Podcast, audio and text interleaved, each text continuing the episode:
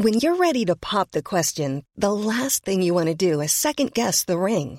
At Bluenile.com, you can design a one of a kind ring with the ease and convenience of shopping online. Choose your diamond and setting. When you find the one, you'll get it delivered right to your door. Go to Bluenile.com and use promo code LISTEN to get $50 off your purchase of $500 or more. That's code LISTEN at Bluenile.com for $50 off your purchase. Bluenile.com code LISTEN.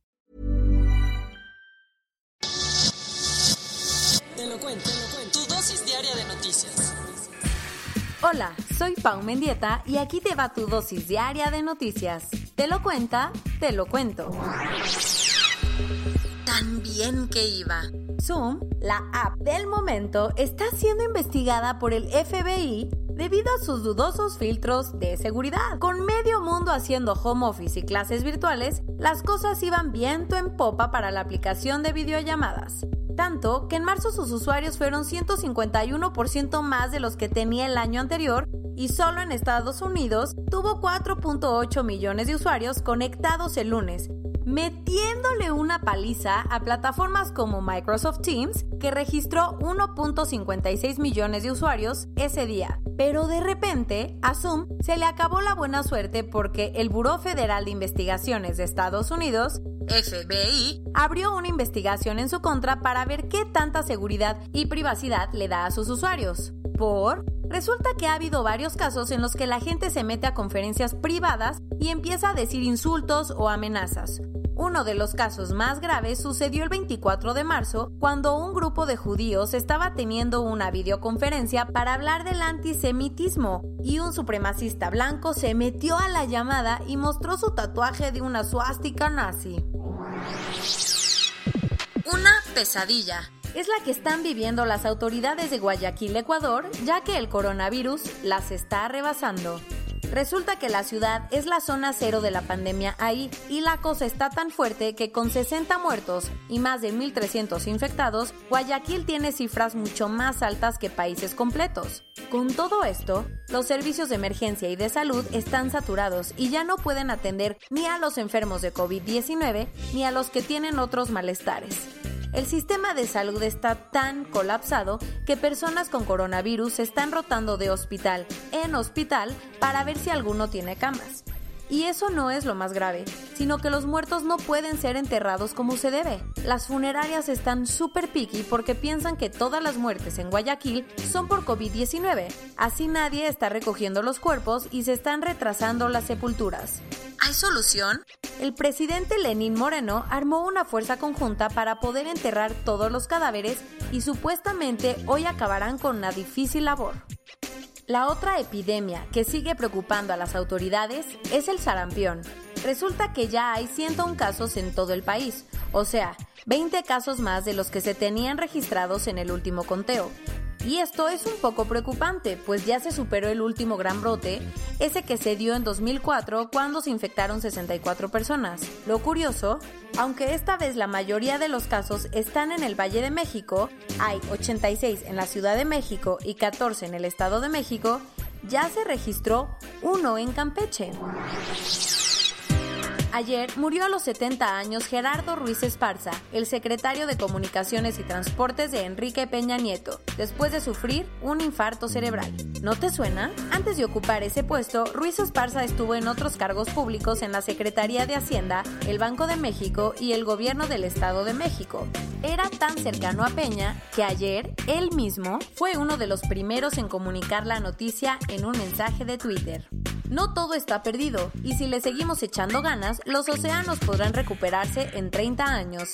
Eso ha dicho un grupo de científicos después de analizar el comportamiento de algunas especies marinas, como ballenas en Australia o leones marinos en Estados Unidos, y ver que su población se ha recuperado.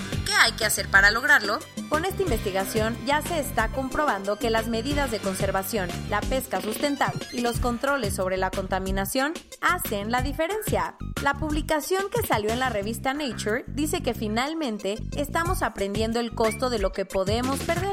Ojalá y sí.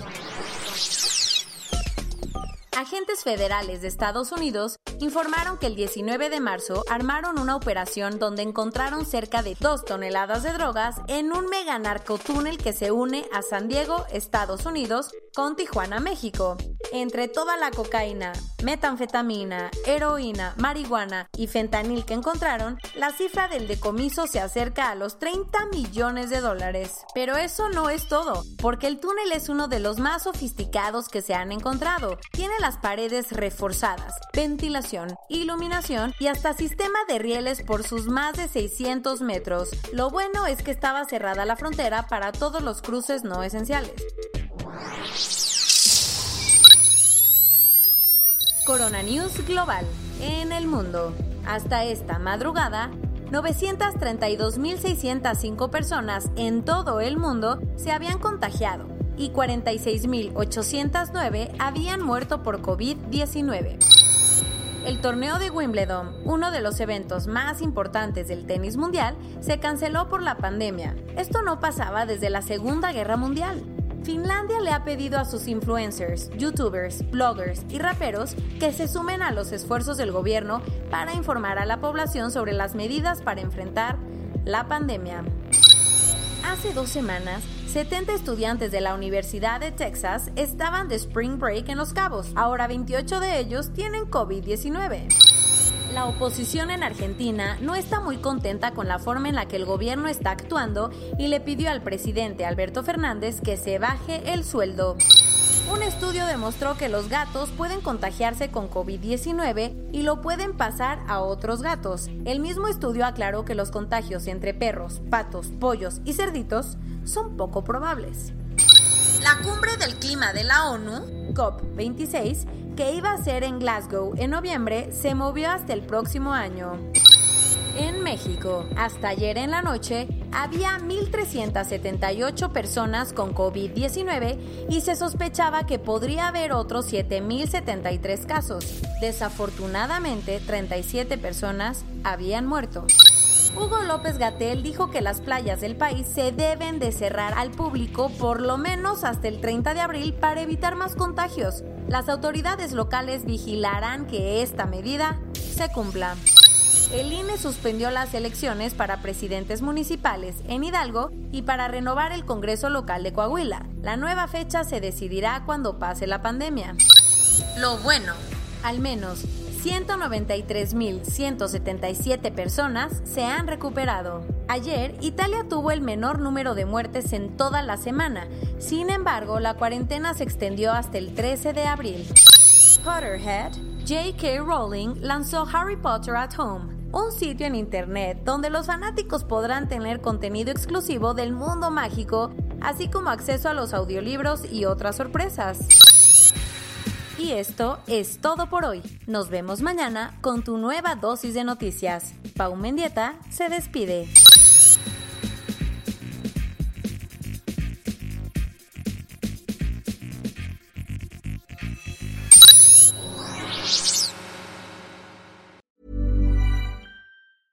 Hey, folks, I'm Mark Marin from the WTF Podcast, and this episode is brought to you by Kleenex Ultra Soft Tissues, your ally to help tackle your allergy symptoms this season. I love the change of seasons, but nobody loves pollen and all those other things floating in the air that make you sneeze during this nice weather. Kleenex Ultra Soft Tissues are hypoallergenic and allergist approved, so fight back against watery eyes and runny noses without worrying about irritating your skin. For this allergy season, grab Kleenex and face allergies head on.